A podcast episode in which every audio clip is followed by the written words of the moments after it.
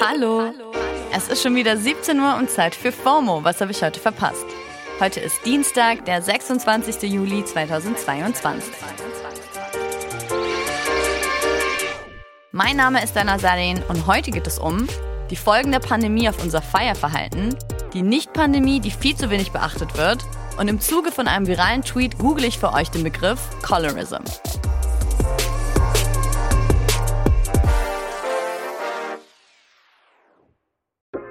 Ich hoffe, ihr hattet soweit einen guten Dienstag und alles, was ihr verpasst haben könntet, gibt's jetzt erstmal im ultimativ schnellen Timeline Recap.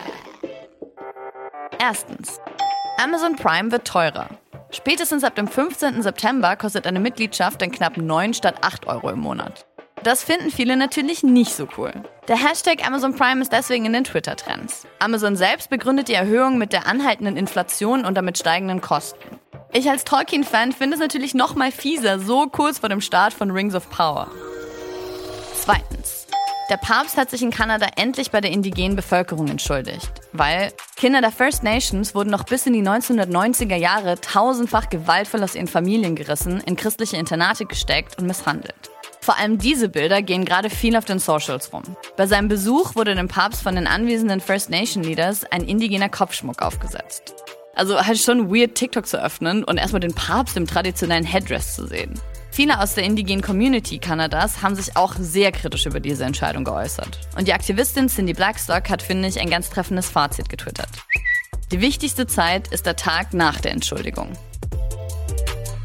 Drittens. Gen Z und Millennials haben weniger Bock, feiern zu gehen. Das hat eine Umfrage von der, wie sie sich selbst nennen, Underground Dance Music Plattform Keep Hush ergeben. Nur ein Viertel der befragten Gen ZlerInnen und sogar nur jede achte der befragten Millennials waren interessiert an einer Night Out. Der Grund, der durch die Bank weg am meisten von den Befragten angegeben wurde, dass sie einfach nicht so Bock auf Drogen und Alkohol haben. Aber auch, dass es zu teuer ist oder sie und ihre FreundInnen nach Covid einfach weniger Lust drauf haben. Ist gerade vielleicht eh besser, nicht so viel auszugehen. Covid ist ja immer noch alive and kicking und noch eine andere Krankheit macht die Runde. Das war der, der ultimativ schnelle Timeline-Recap. Der Ausbruch von Affenpocken in mehr als 50 Ländern wurde von der Weltgesundheitsorganisation jetzt zur Notlage internationaler Tragweite erklärt. Konkrete Folgen hat das erstmal nicht für uns, aber die Einstufung soll Regierungen dazu bewegen, mehr Maßnahmen einzuleiten, um den Ausbruch einzudämmen. Ich habe das Gefühl, dass es den Regierungen halt so geht wie den meisten. Nach Covid einfach kein Nerv für noch eine Krankheit, die alles bestimmt. Aber durchs Wegignorieren ist ja auch niemandem geholfen. Es geht ja auch das Narrativ um, vor allem schwule Männer wären von der Krankheit betroffen. Deswegen werden gerade immer mehr Stimmen aus der Queen Community laut, die sich zum einen stigmatisiert und zum anderen auch damit alleingelassen fühlen. Beim CSD am Wochenende in Berlin konnte man auch super viele Plakate zu dem Thema sehen. Sarah Ponti, die Grundsatzreferentin vom Lesben- und Schwulenverband in Deutschland, hat mir heute eine Sprache dazu geschickt, was für Forderungen sie haben. Im Umgang mit der Ausbreitung der sogenannten Affenpocken zurzeit fragt man in vielen Arztpraxen vergeblich nach einer Impfung. Mit der Impfkampagne muss zudem Aufklärungsarbeit geleistet werden über die Viruserkrankungen und ihre Übertragungswege sowie über den Impfstoff. Außerdem brauchen wir im Umgang mit den Affenpocken Sensibilität bei der Kommunikation. Das Risiko, sich mit den Pocken anzustecken, bemisst sich am individuellen Verhalten einer jeden Person. Jeder Mensch kann sich durch engen Körperkontakt mit dem Virus anstecken. Die sexuelle Orientierung oder das Geschlecht einer Person spielen dafür keine Rolle. Das muss in der Kommunikation ganz klar sein. Danke, Sarah.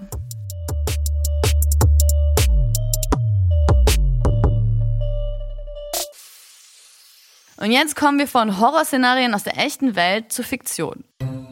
Der neue Horror-Western-Science-Fiction-Film Nope wird ja gerade schon ziemlich gehypt. Und damit auch die Hauptdarstellerin Kiki Palmer. Am Wochenende wurde auf den Socials darüber diskutiert, ob man das jetzt ihren Durchbruch nennen sollte oder nicht weil sie ist halt eigentlich schon ziemlich fame und spielt schon seit ihrer Kindheit Hauptrollen. Und im Zuge dessen wurden dann auch Vergleiche mit der Schauspielerin Zendaya gezogen, weil sie ein paar ähnliche Punkte in ihrem Lebenslauf stehen hat. Dabei ging es halt vor allem um eine Sache. Warum wird Zendaya zumindest gefühlt mehr gehypt als Kiki?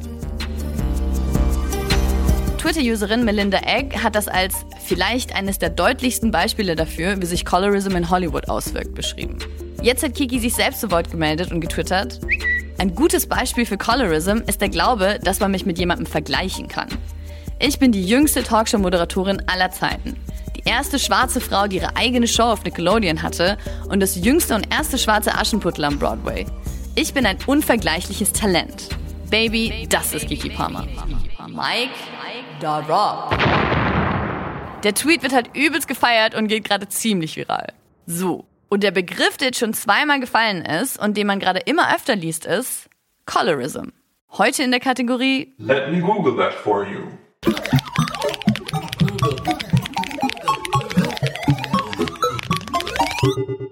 Der Begriff Colorism wurde Anfang der 80er Jahre erstmals von der Schriftstellerin Alice Walker verwendet und beschreibt eine spezifische Diskriminierungsform, bei der zum Beispiel schwarze Menschen mit hellerem Hautton bevorzugt behandelt werden gegenüber schwarzen Menschen mit dunklerem Hautton.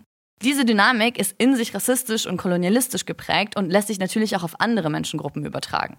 Die Journalistin Siani Sophia Höder schreibt in einem Artikel in der SZ, bei Colorism handelt es sich nicht um Rassismus, obwohl er daraus entstanden ist. Um das greifbarer zu machen, gibt es ein gutes Beispiel von Kimberly J. Norwood von der Washington University. Rassismus ist, wenn ein Unternehmen sich weigert, schwarze Menschen einzustellen. Colorism ist, wenn ein Betrieb die Einstellung von schwarzen Menschen nicht ausschließt, aber zwei KandidatInnen mit gleicher Qualifikation vor sich hat und sich letztlich für die schwarze Person mit hellerem Hautton entscheidet. Wobei Statistiken zeigen, dass das auch dann passiert, wenn die hellere Person einen schlechteren Abschluss hat. Den ganzen Artikel verlinke ich euch mal in den Show Notes. So, das war's für heute mit FOMO und wir hören uns morgen wieder hier auf Spotify. Ihr erreicht uns wie immer unter FOMO at Spotify.com. FOMO ist eine Produktion von Spotify Studios in Zusammenarbeit mit ACB Stories. Folgt uns auf Spotify